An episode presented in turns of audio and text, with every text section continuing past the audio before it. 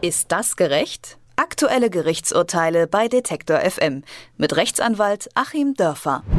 Künstliche Befruchtung. Vor 40 Jahren war das in Deutschland noch unvorstellbar. Mittlerweile ist die absolut etabliert. Im Jahr 2015 allein wurden über 20.000 Menschen durch diese Methode geboren.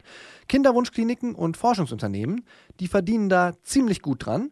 Und weil die ordentliche Preise dafür nehmen, wollen sie ihren Kunden natürlich auch möglichst hohe Erfolgschancen bieten. Zum Beispiel, indem sie die Embryonen in ganz frühen Stadien schon untersuchen. Diese Untersuchung, die ist aber sehr umstritten, denn das Embryonenschutzgesetz verlangt, dass solche Untersuchungen an einer befruchteten Eizelle erst einer Ethikkommission vorgetragen werden müssen, um eben zu verhindern, dass Embryonen mit, ich sag mal, lästigen Krankheiten vorher aussortiert werden. Ein Münchner Labordienstleister hat aber dagegen geklagt, weil er in bestimmten Fällen diese Kommission umgehen will. Der Bayerische Verwaltungsgerichtshof hat das aber abgelehnt. Über das Urteil spreche ich mit Rechtsanwalt Achim Dörfer. Guten Tag, Herr Dörfer. Guten Tag nach Leipzig.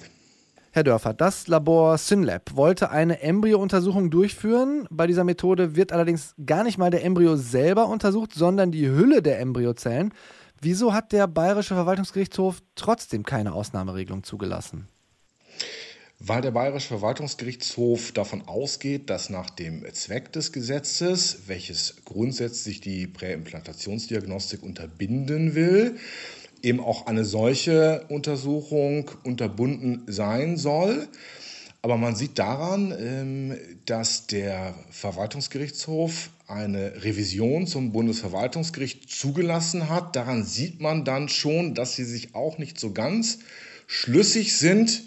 Und ähm, es wird also letzten Endes dann das Bundesverwaltungsgericht diese doch zunächst mal sehr technische Frage zu entscheiden haben, ob eben ein Eingriff in die Hülle einem Eingriff in das, den Embryo gleichkommt oder eben nicht.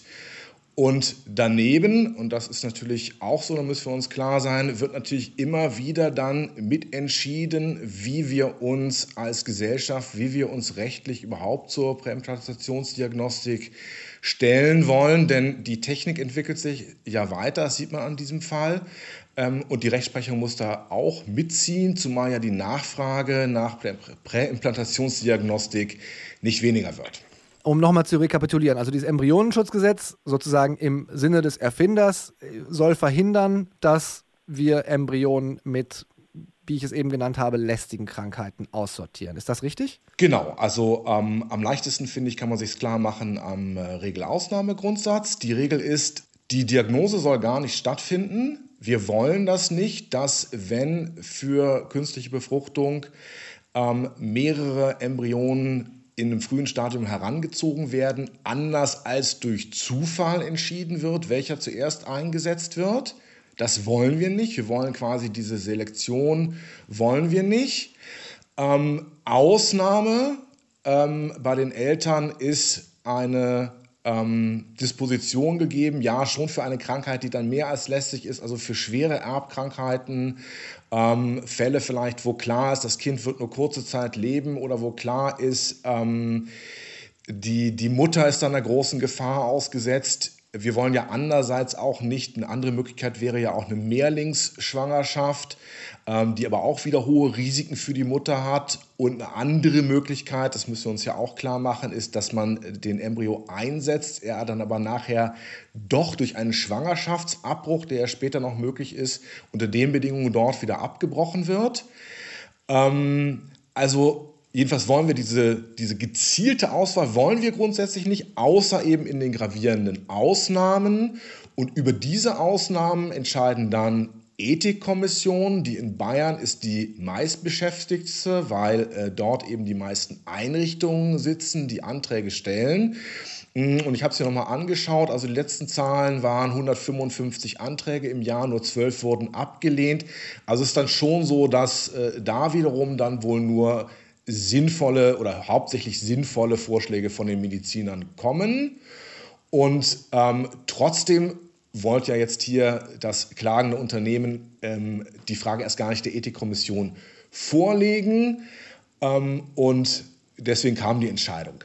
Das heißt aber, wenn man es etwas weiter spinnt, ja auch noch nicht einmal, dass wenn Sie der Ethikkommission das zur Entscheidung vorgelegt hätten, die Ethikkommission nicht doch Ja gesagt hätte. Ah, okay, weil das wollte ich auch gerade einwenden, denn dieses äh, Labor, dieser Dienstleister hat ja gesagt, wir wollen gar nicht nach Krankheiten gucken, sondern wir wollen einfach nur gucken, ob die Zelle geeignet ist, in die Gebärmutter der Frau mit Kinderwunsch eingesetzt zu werden. Genau, aber da ist eben dann trotzdem zunächst mal das äh, Grundsatzargument tragfähig. Wir wollen eben so eine Vorselektion nicht. Wenn, dann soll es der Zufall entscheiden. Ähm, wo man natürlich auch mal jetzt für die Eltern und für die, für die Frau vor allem argumentieren muss. Ähm, die Belastung muss man ja auch mal sehen. Es gibt hier quasi ähm, keine totale Optimierung aller ethischen Fragen. Also wenn wir auf der einen Seite ethische Hürden errichten und vielleicht ethische Prinzipien schützen, wie das Prinzip, ähm, dass der Mensch quasi nicht Gott spielen soll und unter irgendwelchen Embryonen gezielt auswählen soll, dann machen wir auf der anderen Seite an anderer Stelle natürlich ein ethisches Problem auf, Erstens mal, dass wir den Eltern ähm, es zumuten, dann durch diese ganzen Verfahren zu laufen, in einer Situation, wo sie ohnehin schon sehr besorgt darum sind, ob ihr Kinderwunsch sich umsetzen lassen wird und äh, sehr besorgt sind um die Risiken, die damit verbunden sind, die eben nicht normale Risiken sind, sonst würde man ja die ganze Prozedur nicht machen. Ähm, und wir machen natürlich auch die ethische Frage auf, dass wir gegebenenfalls ähm, einer Frau zumuten, ein weniger geeignetes Embryo von mehreren auszutragen, was dann natürlich während der Schwangerschaft wiederum zu Komplikationen äh, führen kann. Ähm, also sozusagen, wir setzen sie ziemlich gezielt den Unannehmlichkeiten des Zufalls und den Unannehmlichkeiten der Natur dann aus.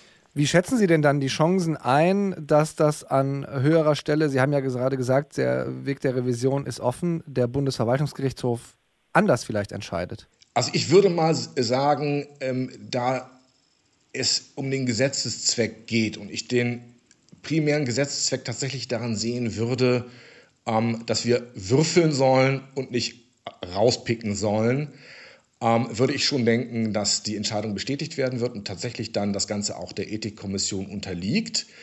Ähm, man muss dann mal sehen, ob vielleicht dann auch noch mal der Weg zum Bundesverfassungsgericht frei ist, vielleicht aus Sicht der Eltern oder auch durchaus aus Sicht des Unternehmens, das dann sagen würde, es ist sozusagen eine Einschränkung unserer äh, Geschäftstätigkeit, mal in Anführungszeichen. Man darf ja nicht vergessen, dass es sich hier schon noch um Heilbehandlung handelt, auch wenn die Ärzte vielleicht sehr gut verdienen. Ähm, das muss man schauen.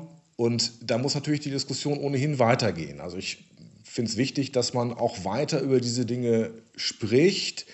Ähm, einmal aus Solidarität natürlich mit allen Betroffenen, mit ähm, quasi den ungeborenen Kindern, aber auch mit den Eltern. Es ist wichtig, darüber im Gespräch zu bleiben. Und es ist natürlich auch wichtig, immer nachzusteuern den äh, medizinischen Fortschritten, die es da gibt. Denn äh, eins dürfte sicher sein, äh, angesichts doch immer später keimenden Kinderwunsches bei den Eltern, der Nachfragedruck nach solchen Behandlungen wird weiter da sein und der ist auch verständlich. Eine Firma aus Bayern, die wollte das Embryonenschutzgesetz umgehen und hat dagegen geklagt, Präimplantationsdiagnostik betreiben zu dürfen, um die Eignung einer Eizelle zum Einsatz in die Gebärmutter zu überprüfen. Es wurde abgelehnt vom Bayerischen Verwaltungsgerichtshof und ob dieses Urteil gerecht ist, darüber habe ich mit unserem Rechtsanwalt Achim Dörfer gesprochen. Vielen Dank, Herr Dörfer, für das Gespräch. Ich danke Ihnen. Ist das gerecht? Aktuelle Gerichtsurteile bei Detektor FM mit Rechtsanwalt Achim Dörfer.